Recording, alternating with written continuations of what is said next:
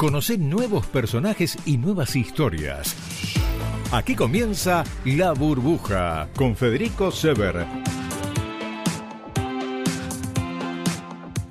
Hola, hola, ¿cómo están? ¿Cómo les va? Qué placer. Yo arranco con energía, aunque sea el, último tramito de la semana, porque tengo muchas ganas siempre de hacer este programa. Me divierte, me entusiasma. Y, ustedes del otro lado, por supuesto, después con sus devoluciones de siempre me, me, dan ganas ¿eh? de, seguir entrevistando gente, seguir conociendo historias. Historias de que van de un, lado al otro y que no todas son iguales y no todas son eh, iguales de, divertidas o de entusiastas. La mayoría sí, la verdad es que sí.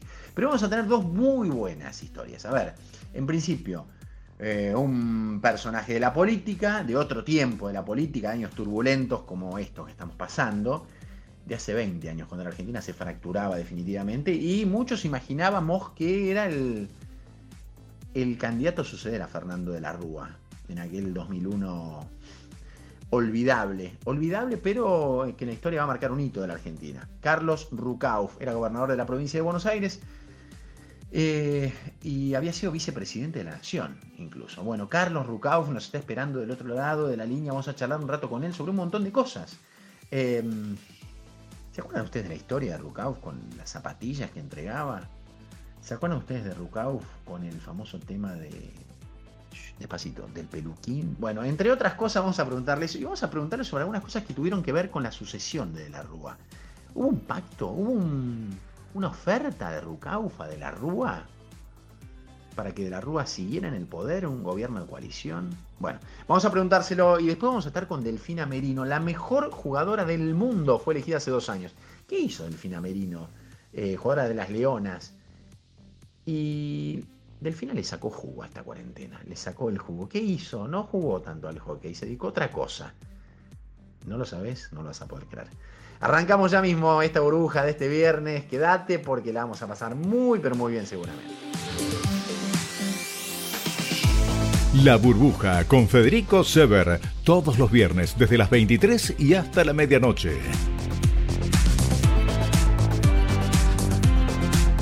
Con la intención en este, en este tiempo nuevo de la Argentina y de nuestro programa, de la burbuja puntualmente, es también recorrer Em, también el pasado, presente y futuro de quienes formaron parte muy fuerte este, y qué está pasando y qué está, qué, está haciendo de ellos muy fuerte, digo, de la Argentina, ¿no? En otros tiempos. Y la Argentina que está en un momento complejo, como buena parte del mundo, pero también bajo la mirada de, quienes estuvieron en lugares de, altísimo poder, de toma de mando, decisiones. Y hoy vamos a conversar un ratito, unos minutos, con el ex vicepresidente, ex gobernador de la provincia de Buenos Aires, ex embajador este, argentino en Italia, eh, el doctor Carlos Rucauf. ¿Cómo le va? Gracias por, por esta charla, por estos minutos. ¿Cómo le va? ¿Cómo anda? ¿Qué tal? No, muy bien, por mí es un placer poder hablar con usted y con sus oyentes. Perfecto. Bueno, ¿en qué, en qué anda hoy? ¿En qué, qué es la vida hoy de Carlos Federico Rucauf? No, yo hace muchos años eh, me retiré de la política, estoy dedicado a mi vida familiar, con mi mujer, con mis hijos, mis nietos, aunque ahora eh, con este tema de la pandemia, con mi esposa solo hace ya varios meses bueno, uno no puede conectarse eh, físicamente con su familia. Hacemos todo ahora por Zoom, que es un invento que nos hemos todos hecho casi dueños. ¿no? Que sabe, sabe manejarlo más o menos, sabe cómo prender, cómo está la cámara, cómo mutear, todo eso lo tiene claro. Sí, sí, porque después de ya tantas veces, eh, la primera que se metió en el tema del Zoom fue mi mujer y bueno, uno va aprendiendo eh, yo usaba Skype hace unos cuantos años, ah, también lo uso a veces para algunos programas de televisión que me llaman y usan Skype, eh, pero bueno, ¿qué va a ser? Tantos tiempos que nos toca vivir. Eso, eso fundamentalmente también, ¿no? Digamos, las redes y todo eso como para, para conectarse y para, para, sobre todo con la familia, pero está bien, por ahí lo llaman de, algunos programas y también lo usa. Eh, ¿cómo, cómo, la ve, ¿Cómo está viendo Rukauf desde este, de, de, lejos? ¿Cuánto hace se retiró de la política, Rukauf? Ya hace muchísimos Muchos años, sí. Muchísimos años, sí, sí. Pero agarra un diario, agarra un diario. ¿Y va de atrás para adelante? ¿Va primero a deporte o sigue metiéndose primero en ver qué pasó en la política? Eso no lo puede abandonar. No, depende, depende de los días. Obviamente, si juega Racing o juega Barcelona, empiezo por el deporte. Claro. Ah. Pero si no, obviamente me voy a la noticia de actualidad. Eh, no, no leo generalmente los temas policiales, pero todo lo que es este análisis del mundo es a lo primero que voy porque me interesa mucho. Siempre yo pienso que lo nuestro eh, tiene mucho que ver con lo que pasa afuera, así que eh, todas las mañanas me meto, por ejemplo, en el proceso electoral norteamericano o en algunas cosas que pasan en Italia donde viví tanto tiempo, eh, todo lo que está pasando en Europa respecto a la crisis económica y social. Eh, y obviamente la noticia de acá que tienen eh, a veces más de, chisme que de noticia, ¿no? Claro. ¿Cómo? A ver, eh, uno piensa, ¿no? En, digo, eh, se, pone a pensar y mira, cuando, no sé, digo, cuando la gente en general le pregunta Rukauf, y sí, nos acordamos de, de, aquella época a finales de los 90, turbulenta, usted gobernador de la provincia de Buenos Aires. Eh, Claro, y, ahí viene el, estallido del, 2000 y hoy muchos números que aparecen en este tiempo, que tiene, tiene una combinación de cuestiones internas, domésticas y de la pandemia también, en muchos números son comparables a los de aquel momento. ¿Cómo, cómo está viendo hoy usted esta situación? Digo, eh, y también pensando en si, si, si vamos eh, eh, hacia un lugar prometedor eh, eh, y en cuánto tiempo, ¿no? ¿Cómo, cómo ve hoy el país Rucauf? No, es mucho peor que ese momento porque en ese momento la crisis era solo nacional, era solo argentina. Hoy al ser una crisis mundial, eh, no tenés la posibilidad de recibir ayuda. Mm. Nosotros en ese momento cuando eh, salíamos con primero con Remes y después con La Baña, a, buscar ayuda para la Argentina, encontramos eh, brazos y manos solidarias. Primero Fernando Enrique Cardoso, un estadista, un amigo de la Argentina, después eh, Europa, eh, un poco más difícil Estados Unidos, pero finalmente llegamos a algunos acuerdos y se fue armando lo que fue la salida de ese incendio. Hoy yo lo que veo es que estamos mucho más aislados, Europa se arregla a sí misma, pero no tiene un euro para repartirle a nadie. Eh, Brasil está en una situación muy complicada económicamente y muy separada de la Argentina. Estados Unidos en un proceso electoral complejo, pero que tampoco, aunque gane Biden, no va a solucionar demasiados problemas. Así que yo la veo más comprometida a la Argentina, que además viene arrastrando una crisis económica de por lo menos 5 o 6 años. Sí, bravo, bravo, bravo. La verdad que, que sí, es, el, futuro inmediato por lo menos es, bastante desalentador en eso. Eh, ¿Saben que yo en la, previa, no? Digo, porque tengo tengo el vicio de, de, buscar, vicio, no, es un ejercicio periodístico también, cuando voy a hablar con alguien, me voy a entrevistar con la radio, acá en la radio, este, voy, uno va en, general a Google, va en la última actividad. Entonces voy, pongo Carlos Rucauf. ¿Qué, qué cree usted, Rucauf, qué es lo primero que se aparece cuando uno pone Carlos Rucauf en Google? ¿Tiene más o menos la... Ni idea. Ni idea. Aparecen dos cosas relacionadas con su nombre. Una, el pelo. Rucauf, pelo. Segundo, Rucauf, zapatillas y usted sabrá este por, por qué cada una de las cosas, ¿no? Eh, bueno, la, del pelo porque me hice un implante hace unos años y la de las zapatillas, acá mi mujer se ríe, porque justamente eh, las zapatillas que se entregaban en la provincia de Buenos Aires eh, a los chicos en edad escolar y a los chicos de los juegos provinciales aparecían eh, en negocios vendidas. Ah. Entonces, para evitar que la vendieran, le pusimos mi firma en la, en la, la cosa esa que va abajo de los cordones, que se llama la lengüeta. En la lengüeta.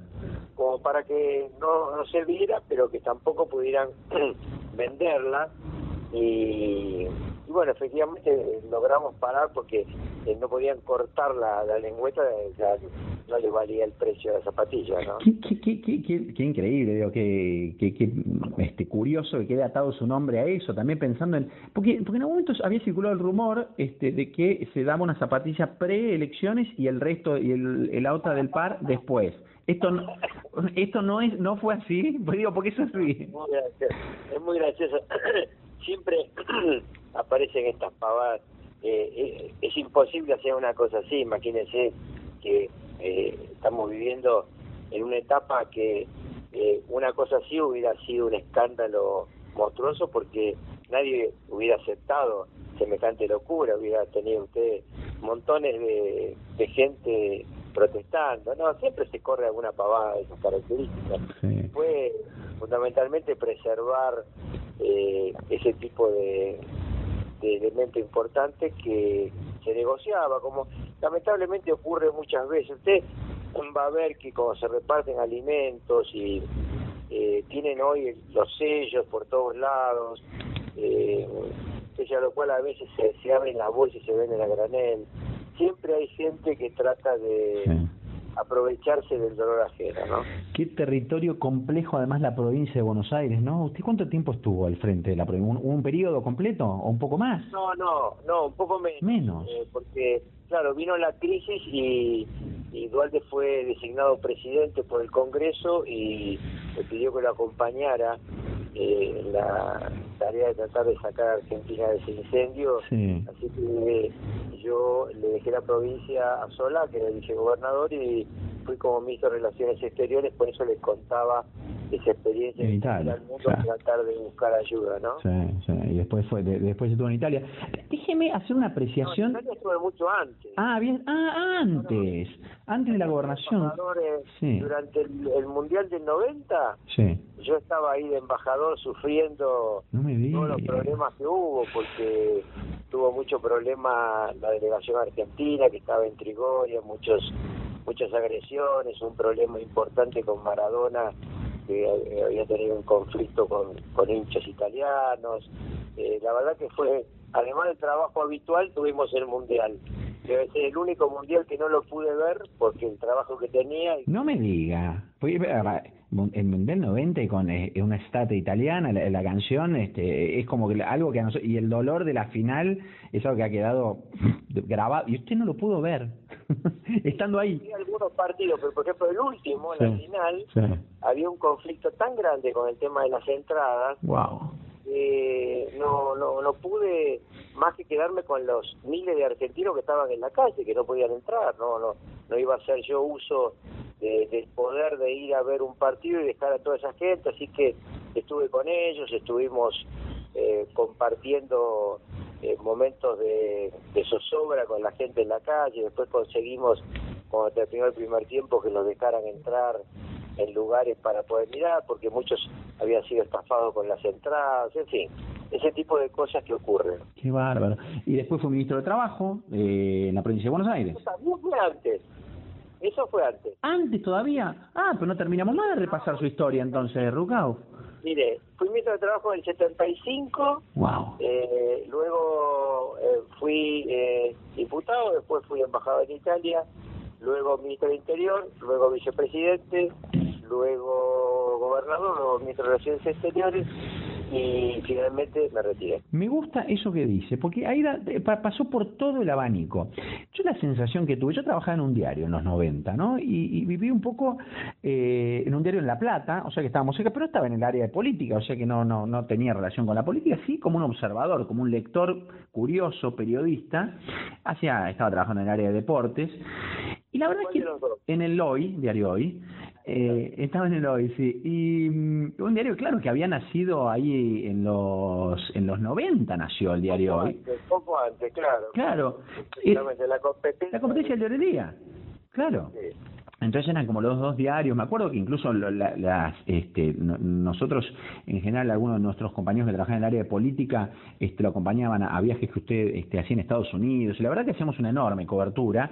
Y yo siempre, yo tenía la sensación eh, que, que usted, no había dudas de que el próximo presidente, después de la Rúa, digo, antes del escándalo, antes del helicóptero, todo, iba a ser usted. O sea, no, usted era un hombre con un poder a mí me da la sensación un poder enorme en, el país, en la, provincia de Buenos Aires ni hablar. Y después a mí me llamó mucho la atención que ese, que ese lugar no haya llegado a quien para mí, incluso en, los primeros años de la Rúa, cuando el gobierno ya arrancó un gobierno muy débil, eh, y la oposición, usted era una de las voces cantantes de la oposición, no, yo no tenía ninguna duda. ¿Por qué Rucaf no fue presidente? Bueno, porque no tocó, porque la vida es así, a veces eh, pasan estas cosas. Eh, luego de la crisis eh, de la Rúa, también los que gobernábamos las provincias tuvimos muchas dificultades y, eh, finalmente apareció la figura de Kirchner, eh, apoyada por Valde, que es quien termina, digamos, siendo el, receptor de, todo ese proceso. Eh, así fue, la, historia se escribe con lo que va ocurriendo en cada momento. Yo creo que es muy importante que cada uno comprenda lo que le tocó y acepte esa realidad. Dígame, Rucao, con una mano en el corazón, si usted cuando era gobernador de la provincia de Buenos Aires no estaba casi convencido que ese sillón que tenía de la Rúa, el próximo en sentarse era usted. Bueno, lo hemos hablado con De la Rúa, ¿eh? lo hemos hablado como una posibilidad cierta. Eh, yo tuve muy buena relación con, con el doctor De la Rúa, eh, salvo al final donde eh, aparecieron tensiones económicas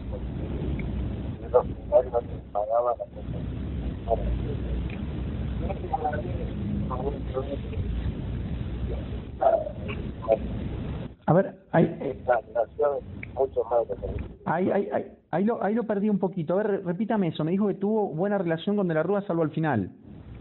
Claro, porque al final eh, no, me, no me pagaban la coparticipación, con lo cual no podía yo ni siquiera pagar los salarios. Ya eh, en, en el, el del 2000 era imposible pagar ya salarios, estábamos atrasados con los proveedores, la nación le debía 900 millones de pesos dólares, porque en ese momento me que había uno a uno, eh, a la provincia. Y bueno, finalmente yo llegué a un acuerdo con el jefe de gabinete de, de la Rúa, Cristian Colombo, de emitir un patacón que fue el que me permitió pagar salarios a la gente que si no no lo iba a recibir. Ahora voy a ir, ahora, ahora voy a ir al tema de los. Hasta ese momento la relación ha sido muy buena porque además eh, en la provincia ambas cámaras estaban en manos de la alianza, es decir, de los radicales y del frepaso. Claro porque yo gané la elección de gobernador, pero Dualde había perdido la presidencia y había perdido la legislativa. Claro. Entonces, eh, los acuerdos con De la Rúa eran imprescindibles para la gobernabilidad. Pero además usted me está, me está nombrando esto y me está dando la razón en algún punto. Dualde había perdido dos elecciones y, parecía, digamos, otra figura dentro del peronismo. Posiblemente, digo, eh, la, la, la interna peronista es muy difícil de develar también. Y usted seguramente va a tener un montón de cosas que no, que públicamente no las va a contar y se las va a llevar para siempre con usted, porque es probable que sea así también. Porque evidentemente, digo, si después, si en la caída de la Rúa después desfilaron cinco presidentes y ninguno fue Rucauf, que era gobernador, el todopoderoso gobernador de la provincia de Buenos Aires, es porque evidentemente ahí algo jugó si no quiere, no me lo cuente, Rucauf. No, es sencillo, es muy sencillo. Uno puede pensar en uno puede pensar en la patria. Y esos son momentos en los que uno tiene que despojarse de los egoísmos. Yo lo recuerdo siempre con, con mucho respeto a un viejo rival, que fue el doctor Alfonsín, mm. que en esos momentos tan duros yo recuerdo cuando eh, hablábamos qué hacer, porque en definitiva eh, le correspondía, en mi opinión, nombrar al sucesor de la Rúa a la Alianza, que había ganado la elección presidencial. Pero antes, antes de la Rúa había perdido a su vicepresidente, que era Chacho Álvarez, que lo había denunciado.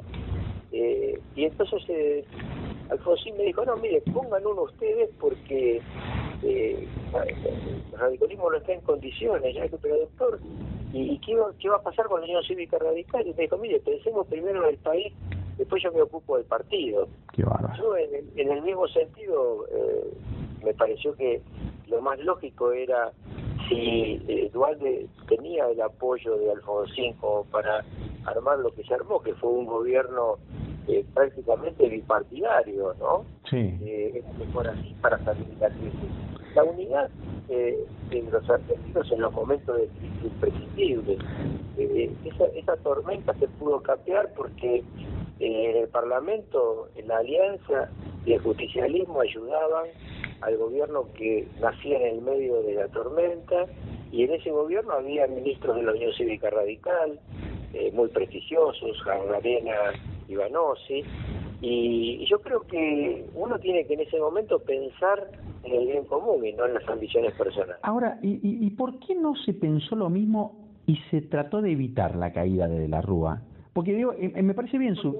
Porque no quiso Fernando, Yo, eh, el, día en que él renuncia, el día anterior estaba hablando con él, había propuesto eh, que armáramos un, un gabinete mixto con, eh, le puedo decir inclusive el jefe de gabinete que yo le había propuesto, que era Rubén Marín, el gobernador de La Pampa, uno muy, muy, muy capaz, con mucha experiencia, eh, y armar un gabinete mixto. ¿Y usted a dónde iba a ir ahí, Rucauf, en ese gabinete? No, no, yo me quedaba en la provincia, ah. pero, eh, pero respaldaba eso como una forma de, de capear la crisis. Mire, eh, si usted se en hoy, mm. ¿cómo salimos de esta situación ah, bueno. tan dramática de la Argentina si no es con un acuerdo eh, patriótico entre los responsables de conducir los destinos de cada una de las provincias y de la nación. ¿Es posible? de acuerdo, mire, se pusieron de acuerdo para, para luchar contra la pandemia, ¿no? Ahí, hmm. usted los tenía del brazo a, a Alberto Fernández, a Rodríguez Larreta, a Kichilov, a los gobernadores. Y no veo por qué razón ahora van a tener que pelearse cuando tenemos que hacer lo, lo más difícil que viene atrás de esto, que es evitar una crisis económica y social con, con millones de desempleados, con miseria, hmm. con, con eh, crisis de seguridad. Yo creo que tienen que volver a juntarse, que más allá de estos últimos inconvenientes que han tenido, deben todo el mundo eh, esperar para otro momento. Eso sí dará el momento que compitan, pero me parece que la crisis amerita un, un acuerdo estratégico entre el presidente, el jefe de la ciudad autónoma y los gobernadores, y estos gobernadores, sobre todo en las provincias grandes, en mucho contacto con los intendentes de todos los signos políticos, son los que están viendo la tensión social que hay en cada uno de los barrios. Eh, lo, que le voy a preguntar, nada, eh, eh, posiblemente, o sea, irrespondible, pero porque además no se puede pensar en el, pasado pensando o parado en hoy. Pero digo, si, si tuviera la oportunidad de, pensar en aquel momento, ¿no? en aquel momento de super crisis, aquella charla con De la Rúa, ¿actuaría exactamente igual? O dije, hoy dice, mm, yo tendría que haber hecho tal cosa o tal otra. No, no, yo actuaría igual porque yo creo que en general había mucha mejor voluntad para salir de la crisis de, de algunos que lo acompañaban al presidente entonces. Eh, pero bueno, eh, lo que pasó, pasó. lo, que me importa mucho es que de aquellos dolores aprendamos para evitar que se repitan, ¿no? Porque los dolores de la Argentina son bastante comunes. Esta grieta de la que hoy se habla tiene pasados mucho más violentos, ¿no? Eh, estamos recordando un aniversario más del asesinato de José Ignacio Rucci. Sí, claro. Así que fíjese de, de aquellos polvos estos lodos, ¿no? Eh, a mí me parece que debiéramos eh, intentar todos no encerrarnos cada uno en su tribu, pensando que el que está enfrente es un enemigo, ¿no? Es un compatriota que piensa distinto. Eh, yo siento que a veces hablo con algún amigo mío que está en el gobierno y, le digo estas cosas y me dice, oye, pero con los macristas no se puede, hmm. eh, viste cómo son. Y después yo hablo con alguno que, que está en la oposición y me dice, no, pero con lo del gobierno no se puede, viste cómo son. Y bueno, eh, yo digo, eh, en, en, la, en el post-franquismo español, se pusieron de acuerdo los comunistas con los fascistas que se habían matado durante la guerra civil, se habían perseguido y torturado durante el franquismo. Acaban de un acuerdo con los países árabes, que se mataron durante décadas. No veo por qué los argentinos no podemos conseguir que nuestra clase dirigente, que se acaba de poner de acuerdo en el tema de la pandemia, se, se ponga de acuerdo en los demás asuntos vitales de la Argentina. Lo digo en todo. No, pero en los esenciales, los básicos. El, el pacto de la Moncloa que usted menciona es casi el, ejemplo inevitable para pensar que las cosas pueden, pueden, se, pueden hacer, se puede, se puede mezclar el agua y el aceite, efectivamente. Ahora, me, quedo con algo, digamos cosita, no es un detalle, además casi de color. ¿A quién se le ocurrió el nombre eh, de patacones para la cuasimoneda, ¿A usted? A mí, sí. Wow. Porque es una moneda histórica. Sí. No es, una moneda que me inventé su nombre, es una moneda histórica de la provincia de Buenos Aires. La provincia de Buenos Aires ingresa a la Confederación Argentina mm. eh, en el Pacto de San José de Flores y eh, se reserva dos funciones.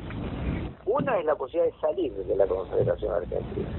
La otra es la de que su estructura bancaria, el Banco de la Provincia de Buenos Aires, se retire del sistema bancario nacional. Estas son dos cosas que por supuesto no van a ocurrir ahora, pero que en el momento en que en nuestra patria se arma después de otra guerra civil, porque nosotros también tuvimos una guerra civil cruenta en aquellas épocas, eh, la Confederación Argentina se arma con una Buenos Aires rebelde que se incorpora y esa Buenos Aires había tenido como moneda el patacón. Por eso eh, recuerdo al, momento de buscar cómo ponerle a esa cuasi moneda. Sí. El patacón, qué bárbaro. Eh, ¿Extrañó, extraña la, política? ¿Extrañó en algún momento? ¿Se sintió ese, ese silencio después de haber tenido tanto ruido a su alrededor? ¿Después se retiró? al contrario, al contrario, he disfrutado mucho de mi vida familiar. Qué bueno.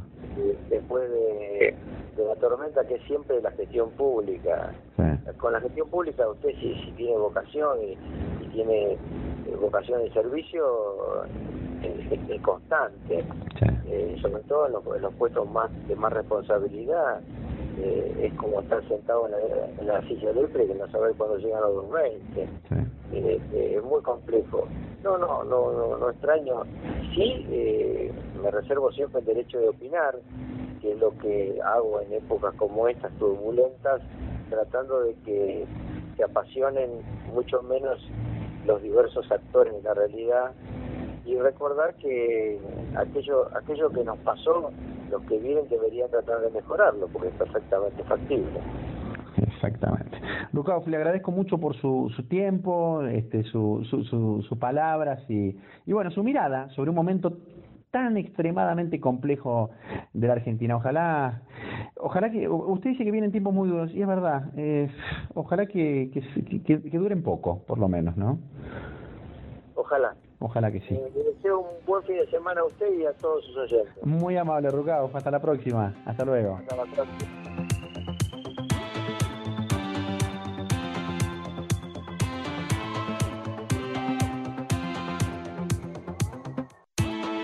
Sumergite en la burbuja junto a Federico Sever por Radio Rivadavia, AM630.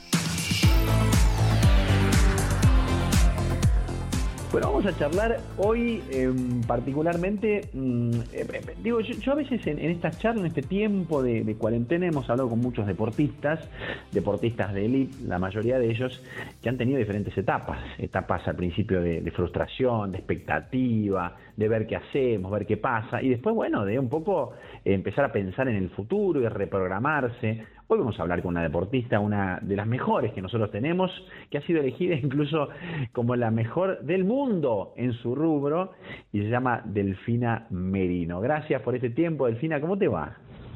Hola, ¿cómo va? ¿Todo bien? Bien, bien, bien. ¿Vos cómo estás? Nos interesa mucho más saber de vos, cómo estás, cómo la venís llevando. Bien, la realidad que bien, ya contenta porque bueno, volvemos un poco a nuestra rutina con, con las leonas no es ideal, pero bueno, ya de a poquito empezando a entrenar, volviendo a entrenar, hay mucho protocolo, mucha eh, nada, cosas que hay que seguir para poder entrar y demás, pero bueno, no nos podemos quejar porque estamos haciendo un poco de hockey. Sí. Eh, hace unas semanas ahí y bueno, quieras o no, volver un poco a la rutina de uno le da como cierta estabilidad. Bien, eso me gusta. Pues es que eh, antes de la entrevista, viste, qué sé yo, bueno, como, como hacemos en general, hay uno que se pueden tirar más a la pileta voy a, voy a hablar con alguien que no tengo ni idea de qué se trata y, la charla fluye. Yo trato más o menos de, de buscar un poquito, bucear a propósito del entrevistado. Em, entre otras cosas, en el, en el pasado, vi alguna entrevista que te hicieron, que vos, hace unos dos años aproximadamente, estabas viendo qué hacías con tu carrera, en realidad lo tenías clarísimo, pero dijiste Tokio 2020 y ahí vemos qué pasa. Tokio 2020 no se hizo, en Juegos Olímpicos de Tokio 2020, se van a hacer el año que viene, y esto me parece que en algún punto también alteró tus planes, ¿no? Eh, eh, eh, esta frase que te digo la pronunciaste vos a comienzos del año 2018. ¿Te acordabas? Sí, la, la realidad sí, un poco así, porque bueno, uno va planificando, con esto de la pandemia nos damos cuenta que no podemos planificar nada, ¿no? No, totalmente. Bajo control, que en definitiva tenemos que tratar de vivir más el día a día y disfrutar más esto, porque bueno, uno no sabe qué va a pasar mañana. Totalmente. Pero bueno, eh, uno también suele tratar de planificar o, o plantearse objetivos para, para ir alcanzando y también teniéndolos en mente. Y, esto de la carrera por ahí que vos mencionabas, eh, desde el lado más por ahí académico, era un desafío personal, pero bueno, también estaba Tokio, que eh, es un juego olímpico y, y el sueño de jugar un juego olímpico estaba totalmente latente dos años atrás. Sí. Gracias a Dios lo sigue estando. Sí. Por ahí con esto de la pandemia un poco eh, que lo aplazó, eh, por ahí me, me llevó a, a reinventarme, a, Claro. a, a ver dónde poner mi energía en Y ese sí, momento, ¿no? sí. En un año donde uno pensaba que hoy por hoy ya, ya hubiésemos terminado los Juegos Olímpicos, Claro. eh, todavía no pasaron. Mm. Entonces, eh, qué sé yo, traté en ese momento donde donde fue toda esta vorágine de, de cambios y, y novedades en el mundo, de, de ver de la mejor forma en donde podía poner la energía y bueno, que estudio, quieras o no, Sí. Pero pará, pará, pará, vamos a hacer un punto acá. Lo- Los Juegos Tokio 2021, si es que se puede, viste que vamos paso a paso, día a día, si es que se puede, vas a jugar los Juegos Olímpicos, eso sí, digo, si el entrenador decide, sí, vas a estar bien. Sí, totalmente. O sea, las, las intenciones están, es un objetivo clarísimo. Sí. Pero bueno, es como, como te decía recién, eh, para Sí. este año uno ya pensaba que, que, que lo jugábamos. Entonces, a la cabeza también hay que darle un poco de tiempo para que se acomode y eh, reacomode las fichas. Totalmente, totalmente. pues, Pero pará, eh, a ver, entre otras cosas, vos recién hablaste de la acción y te había sacado el tema, lo sacaste. Evidentemente para vos, este año, 2020, se- lo marcarás en el futuro como el año el año pandemia, pero también el año lo marcaremos todos en realidad, o el año de suspensión de Tokio, Juegos Olímpicos. Pero me hablaste de la carrera, del estudio. Vos sé, que estudiabas Derecho y este año mm, medio que agarraste los libros y dijiste, bueno, che, a ver, con el tiempo libre que hago y, y refuerzo el estudio. Y, y con eso, ¿cómo terminaste la carrera? No. Eh, eso es lo que me pasó en realidad. Este año te dije, bueno, apunto a Tokio y mi objetivo principal es Tokio y Sí. quiero hacer la carrera un poco al margen. Sí. Eh, me quedan muy poquitas materias, seis materias me quedan nada más. sí. y, y dije, bueno, eh, me dedico 100% a lo que es Leonas porque es importante para. Totalmente. Eh, y bueno, y con este, este cambio es lo que te decía, tuve que, que rever un poco dónde ponía la energía y, y cambié Tokio por esas seis materias, así que ahora me queda literalmente una que la estoy terminando de, de rendir en este, estos meses que quedan. Ah, ya estás. La tenés ahí. Claro, y terminaría mi carrera de, de abogacía. Increíble. Bueno, la curso en la UBA y también se me se hizo un poco más larga que lo normal porque la llevé a un tiempo mucho más despacio que lo, lo que lo hace cualquiera, por tanto viaje y demás, pero como que traté de hacer eso, ¿no? De cambiar un objetivo por el otro y si Dios quiere el año que viene iré a jugar Tokio con un con título de abogada. Impresionante. No, eso es muy bueno. Imagínate la, este, doc- bueno, sí, doctora, la doctora Merino, este, de la selección argentina, jugando en los Juegos Olímpicos. Eso va a ser una maravilla. Eh, o sea que este año la, te- tenés pensado terminarla, terminar la carrera. Y sí, uno cambió un objetivo por el otro, la verdad que Sí, claro. también hay que encontrar de cómo sacarle provecho. ¿no? Está buenísimo. que estamos viviendo y me fue la mejor opción, la verdad. Sí, y está genial. Escúchame, ¿y y te, te, te cuesta? ¿Te, ¿Te metes? ¿Te concentrás? ¿Cómo, cómo, cómo es el estu- ¿Cómo son tus horas de estudio? No, me vino increíble el hecho de, de que cuando, bueno, vino esto de la pandemia, nosotras al principio con las leonas no, no estábamos entrenando Claro. entrenar, o sea, estábamos todas en nuestras casas, Sí. entrenábamos cada una con, con los materiales que tenían en nuestras casas, pero después yo tenía todo el día acá adentro. Claro. Entonces, eh, el estudio me, me devolvió un poco la rutina y, y los horarios y la organización, porque, bueno, se empezó a cursar virtualmente. Ajá. Es toda una novedad, porque, no, bueno, na- nadie cursaba virtualmente, menos en la Claro. Facultad de Derecho, todos íbamos, digamos, a, a cursar en clase. Tal cual. Pero bueno, quieras o no, me dio, eh, me dio estabilidad y organización, una rutina. No, ¿qué te parece? Claro, sí, no, eso es genial. Es lo, lo que vengo diciendo, por lo menos con, con cuando hablo, que, que gracias a Dios el estudio me, me salvó No, pero además, Delfina, perdóname. tiempo libre. Claro, y hay una cosa además, digamos que no tenés este con, con esto de la, de la pandemia y la, y la cuarentena que se impuso en el país, esto de, viste que a veces decís, te invitan a algún lado y bueno, y tenés que ir. Acá no había o sea, no, no podías ir, o sea, era era perfecto en ese caso, porque no no no podías hacerlo, no podías reunirte, nada reuniones sociales, nada, es decir, tenías como el, el hueco perfecto para, para meterte a estudiar. Sí, y la verdad que también es una, una alegría que, que la UBA se haya podido acomodar, sí. los profesores ¿no? se hayan podido acomodar a, a, dar las materias así y que nadie pierda la, la cursada, porque eh, es tiempo que vale oro y que, bueno, como te digo, hay muchos que, lo teníamos libre, que estar, no estar nunca en nuestra casa, en nuestras casas, que teníamos un montón de tiempo que, estuvo bueno para disfrutar de cosas que por ahí en el día a día uno se le van escapando y se da cuenta sí, claro. que se puede vivir un poco con un poco de menos revoluciones, eh, pero pero bueno, es un desafío también, ¿no? Acomodarse, eh, creo que cada uno personalmente y eh, en familia debe haber vivido distintos momentos. Todo, claro. hay, hay muchas cosas. Estoy pensando en, lo siguiente. Vos eh, terminás este año. ¿Cuál es, ¿Cuál es la materia? ¿Qué, qué, es lo que tenés ahora enfrente ahí, libros, papeles, como para decir, bueno, la termino con, con, con esta materia? ¿Con qué terminas la carrera? Mira, justo la materia esta que me queda eh, es una materia que se llama Daños en el Deporte. Eh, yo elegí la rama empresarial en la UBA, entonces es una materia más ligada, eh, digamos, en la última parte de la carrera vos elegís materias de acuerdo a la orientación. Y bueno, esta estaba, obvio que el deporte a mí me encanta. Sí. Eh, es un poco de casualidad también terminar con esta.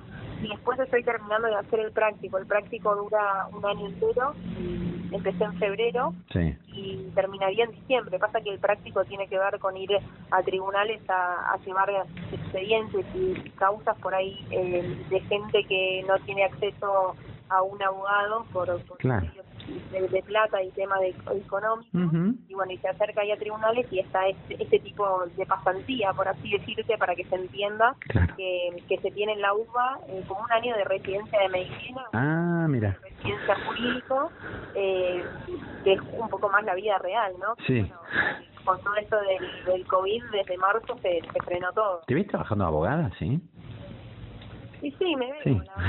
No, sé si abogada sanamente en el sentido eh, de no relacionado con el deporte. Claro. Que, me gustaría armar algo eh, en paralelo porque son dos cosas que, que me atraen. Obviamente que el deporte es mucho más que el derecho, pero la carrera la disfruté también y quieras o no, también me ayudó con el deporte. Es medio, eh, irónico, pero el estudio me ayudó un montón para, para la carrera del hockey. ¿Te ayudó? Mira, ¿en qué? Y me parece que tiene mucho que ver con primero con la persona eh, que hace como más inteligente te da más herramientas a la hora también de jugar bien eh, no sé a la hora de dialogar a la hora de tener que plantear algo sí. la organización también me ayudó un montón cómo poder distribuir el tiempo y que me sirva para todo Buenísimo. Eh, y después, no sé, uno también en cómo da las notas, cómo habla, es verdad. En, en un montón de cosas. Creo que te, te, da herramientas más allá de la carrera que sea, ¿no? Totalmente, me, me, que me parece nada, más allá de que me, ahora que me, me, explicas por qué, que lo tenés clarísimo, me parece una, una mirada recontra inteligente la tuya y efectivamente el, el estudio, la capacitación, la educación en general te da herramientas para lo que sea, para la vida en general y también para el deporte. Mira, me parece difícil vincularlo, pero efectivamente para tu carrera también te sirvió. Delfina Merino... Eh, sí. digamos, del, del ambiente del hockey y poner la cabeza en otra cosa también me ayuda. También, también. Como que uno, si no, a mí me encanta el hockey, pero también es un, es un mundo chico. Micromundo, tal cual, sí. Por, por, momentos es, son los mismos temas, es la misma gente, las mismas caras. Sí. Era no, no sé, ir a la UBA era como salir de la burbuja del hockey para meterme en una totalmente distinta, con, con realidades distintas, con gente eh, de otras de otras culturas, de otras clases sociales, Qué genial. no tenían idea del hockey y otros eh, que pedían un autógrafo.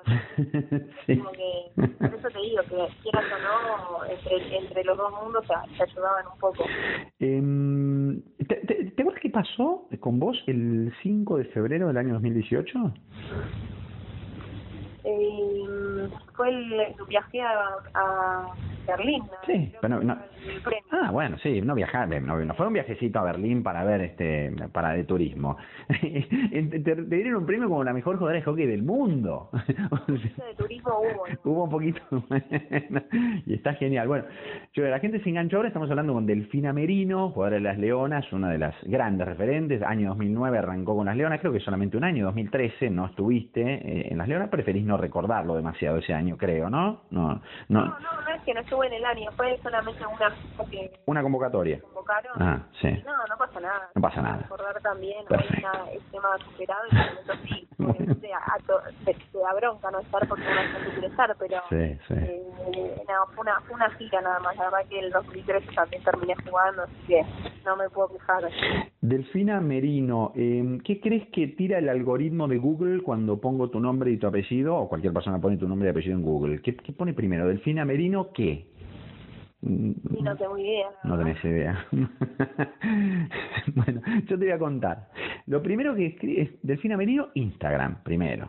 Van ahí, qué sé yo, bueno, sos activa en las redes, así que está bien, este va ahí. Después pone eh, novio, como en segundo término, y tercero, edad. ¿Le interesa tanto a la gente si tenés novio o no? Digo, ¿no? ¿Se interesa un poco? Sí, ¿Sí? ¿Será? Se ve que le da también. y le da también, ¿no? ¿Qué cosa?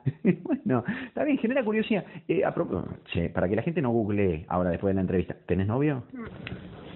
Eh, estaba de novio con, con un chico, bueno, con Lisandro Magallán, que estaba en Europa jugando al fútbol, así que esto de la pandemia nos puso un poco en jaque también wow. en la distancia. Sí. Eh, así que ahora ahora diría que estoy soltera. ¿no? Bueno, de novio. Bien, eh, ¿edad la decís o no? Eh, no, no tengo problema. No Tengo- problema. ahora tengo 30, en octubre cumplo 31. En octubre cumplís 31. Ah, estás a punto de 31. Bueno, te- te- No lo- yo creo que este año es como que no se debería de contar. me parece buena idea. 30 no, no son vividos. Fomentemos la iniciativa, me parece muy bien, porque además... eh, eh, uno va a estar, con, va a estar a. Sí, totalmente. Para, para vos fue, eh, para vos, digo, para cualquier, no, no para una mujer, una mujer, para un hombre, todo cambiar de década es como un wow, wow. Para vos, ¿cómo, cómo llegaron los 30 en su momento? ¿Cómo jugaron? Como que no, no, no me siento. No. Eso es lo más gracioso. Para mí son los dos veces, pero en realidad que no hay Ah, sí. chance, pero... Sí. No, qué sé yo, no, no, por ahí por el estilo de vida que llevo y demás, no, no me, no me pegaron desde ese lado. Sí. Eh, estoy como rodeada de, también por, lo, por el seleccionado y por el club, de mucha juventud, entonces como que sigo, sigo en esa onda. Por ahí me doy cuenta más con mis amigas que van como haciendo otros proyectos y están, bueno, están un poco más grandes y, y empiezan a priorizar, no sé, eh, la maternidad o Claro. casarse y, y demás proyectos que, bueno, uno por, por lo que es el alto rendimiento a veces los va como corriendo un poquito más Sí, claro. eh, porque bueno, es lo, es lo que nos gusta, lo que nos apasiona y tenemos la suerte de, de poder hacer. Sí. Pero estoy en una dinámica mu- muy de juventud también, entonces Bueno. me siento joven. Sí, bueno, una dinámica de juventud, este, Delfina, pero eh, nada, le ha pasado a los deportistas de élite, a muchos, viste que una parte de, de, de, de- esa juventud, de esa este, adolescencia o posadolescencia, los 20, o los finales de, de, la, de la década de los 18, 19, y que, que a veces, viste, claro, cuando ese deporte de alto rendimiento, salen tus amigas y vos te tenés que quedar adentro. Me imagino que también eso en algún punto juega, pero digamos, no como, como manera de, che, qué lástima o me arrepiento no haberlo hecho, sino como una una, una este, mm, cuestión inevitable, ¿no? Deporte de alto rendimiento a veces es incompatible con otro tipo de cosas. Sí, pero bueno, es como todo, ¿no? O sea, tiene sus pros y, y las que por ahí, no quiero decir contras, pero bueno, Sí. uno tiene que ajustar. Claro, claro. Son distintas etapas de mi vida, qué sé yo, cuando era más chica, eh, por ahí me juntaba a comer con mis amigas y arrancaban para el boliche y yo Claro, el boliche no. no, llegaba. Claro, a dormir porque el lunes tenía que estar entrenando. Y sí, Eh, sí, pero tampoco es que me arrepiento porque las, las cosas que viví con el seleccionado no las cambiaría no, eh, no. por, por nada en el mundo y, y también en el- la verdad que cuando necesité salir y disfrutar con mis amigas lo hice, Hmm. por ahí no al nivel de que, que disfrutan ellas o, o que llevan eh, esas salidas porque tampoco es como mi cultura, creo que desde muy chica también tuve una disciplina y, y una educación en el deporte que también me hace disfrutar de otras cosas, ¿no? Entonces, eh, no, no, no es que me arrepiento para nada, pero sí, como bien decís, es incom- incompatible. Incompatible, No claro. Eh, a ver, Delfina, decime si son en realidad verdad estas cosas. Sos medio cabulera, sueles entrar cuando entras a la cancha, entras con el pie derecho. ¿Esto es así? ¿Es real? ¿Sí? ¿Siempre pie derecho? Es. Bien, es así, perfecto. Si vas en general cuando viajas una estampita de San Expedito, siempre con vos, Sí, también es verdad, perfecto. Bien, ¿llevas un libro que te regaló tu abuela Porota también o lo tenés por ahí cerca? a mano en general? Libros, en realidad, sí. voy variando, depende del viaje, depende que llevo. Sí. algo más relacionado al deporte, otra vez, otras veces nada, cosas que nada que ver. Sí, bueno. libros en inglés para también no perder, este, digamos, el, el idioma. ¿Qué tenés ahora? ¿Qué, ¿Con qué estás ahora ahí en la mesita de luz que tenés? No, en realidad, ahora que soy sincera, no tengo tiempo para la lectura. Pero el entrenamiento y la facultad es única, o sea, lo único que te puedo decir son los códigos que tengo cerca. sí, claro. Tengo de leer también por ahí en, momentos de vacaciones, de plazo, ahí sí me gusta. Te gusta, sí. más de leer. Sí, sí. Eh, sos hincha de Racing, sí, eso también, lo confirmás. Eso también. Sí, bien. Bueno, no arrancaron bien el post pandemia, primer partido, mm, ahí, bueno, pero... lo vi, lo vi, la que sí. Buen primer tiempo, pero después no sé, eh, nos desorganizamos un poco. ¿Te gusta el fútbol? ¿Sos, buena, eh, ¿Juegas al fútbol o no? Eh, sí, pues, mira, de chica jugaba al fútbol. Sí, sí. Y, no sé por qué, pero tengo la sensación, porque a veces en el seleccionado eh, hacemos entrada en calor con alguna pelota de fútbol y, todas juegan. Entonces, para mí, las jugadoras de hockey saben jugar al fútbol. Ah, bueno, puede ser. Mirá vos. Ah, sí, ajá. Bueno. Y, también es un deporte un poco parecido, ¿no? O sea, la cantidad de jugadores, por ahí no lo saben, pero todo el resto, los planteos tácticos, eh, qué sé yo, hay arquero, no sé, es, es como muy similar. Es cierto, es verdad. Bueno, tuviste una vida, eh, digo, eh, si vamos más atrás, eh, eh, si te nombro Banco Provincia es parte de tu vida, ¿no? El Club Banco Provincia es como nada, este, no parte de tu vida, además de parte de tu vida es es parte de, de, tu, de tus padres, de tus abuelos también, ¿no? Digamos, Banco Provincia, este, tiene, vos tenés como el ADN de, del Club Banco Provincia.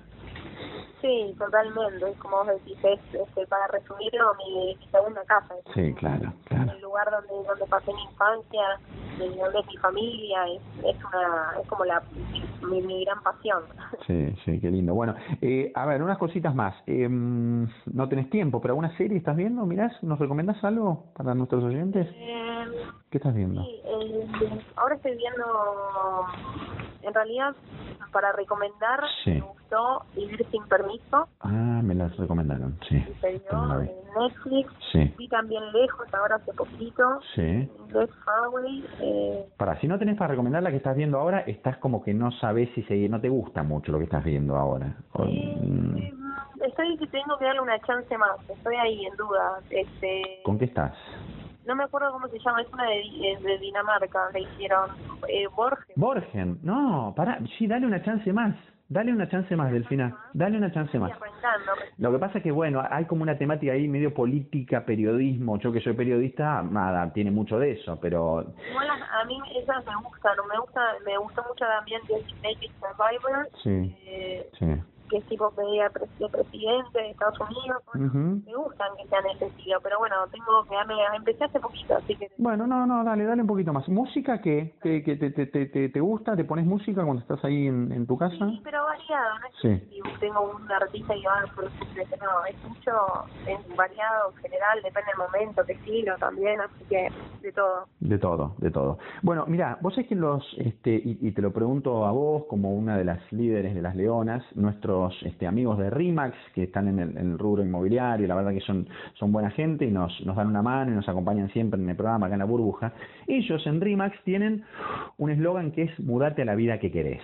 Vos hace mm, un par de años que estás viviendo sola, que te mudaste un departamento, eh, y, y, la pregunta es esta, es justamente vos, este, así como ellos dicen, ¿vos, ¿vos tenés en este momento la vida que querés? Uy, qué pregunta. Mm, bueno, bueno, toma la liviana, así que... no, sí, la es que sí, o sea, gracias a Dios eh, hago todos los días lo que me gusta, que me parece que eso ya no es poca cosa.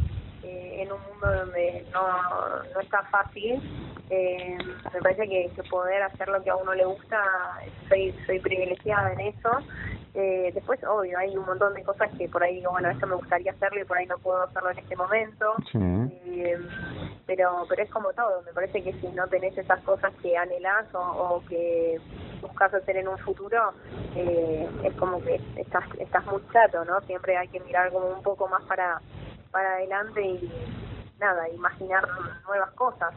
Bien, Sí. Así que, pero sí, en, líneas generales estoy contenta con, con, mi vida actual. Mira, me, me, diste como un piecito ahí de trampolín para hacerte la última, imaginando nuevas cosas. Ya se sabe dónde va a ser. Porque los Juegos Olímpicos en el me dijiste, sí, 2021 seguro, Tokio sí. Pero el año siguiente a ese hay otro mundial que se comparte entre Holanda y España. Y ahí ya es donde vos pones el signo de interrogación y dices, y eso no lo puedo garantizar. O sí. No, no, no, creo que eso sí lo voy a garantizar también. Ah, bueno, bien. La, la realidad es que, qué sé yo, este último tiempo, sobre todo con esta pandemia y el año anterior que también tuve una lesión que estuve bastante parada, como que las, las energías están a tope y eh, es como te digo, tampoco uno, o sea, hago esto porque me encanta y lo disfruto desde muy chica y en algún momento se corta, o sea, bueno, se vuelve, porque tiene otras prioridades, otras edades y, mientras que lo siga disfrutando lo voy a priorizar pero bueno eh, como te como te dije al principio de la nota es un con esta pandemia nos damos cuenta que hay que ir bien despacio que hay que ir hmm. disfrutando los momentos día a día eh, sin, sin enloquecerse con, con más allá de, soñar y de tener anhelos sin enloquecerse y, disfrutar del, del, presente porque no se sabe cómo puedes cómo puede seguir y en todo caso los expedientes y los códigos código penal civil y todo eso pueden esperar un poquito más no lo podemos tratar hasta, sí, sí, sí, sí. Está genial eso. te queremos seguir este, viendo y te queremos disfrutar como parte de las leonas porque nos han dado tantas alegrías y vos estrellas, así que, que ojalá sigan y ojalá sea mucho tiempo. Delfín, a mí me encanta charlar con vos, conocerte, ojalá la gente haya disfrutado también. Este, así que gracias, gracias por tu tiempo y, y, la verdad, para este año objetivo este, recibida, si no será este año, será el año que viene, tampoco te falta tanto, así que te deseo muchísima suerte para eso también. Bueno, bueno, muchas gracias por, por la charla, un placer. Dale. Y bueno, esperemos que la próxima sea en vivo. Ojalá. Ojalá. Te venís a la radio, te venís a Rivadavia y charlamos un buen rato. Un beso grande, Delfina, muchas gracias. Qué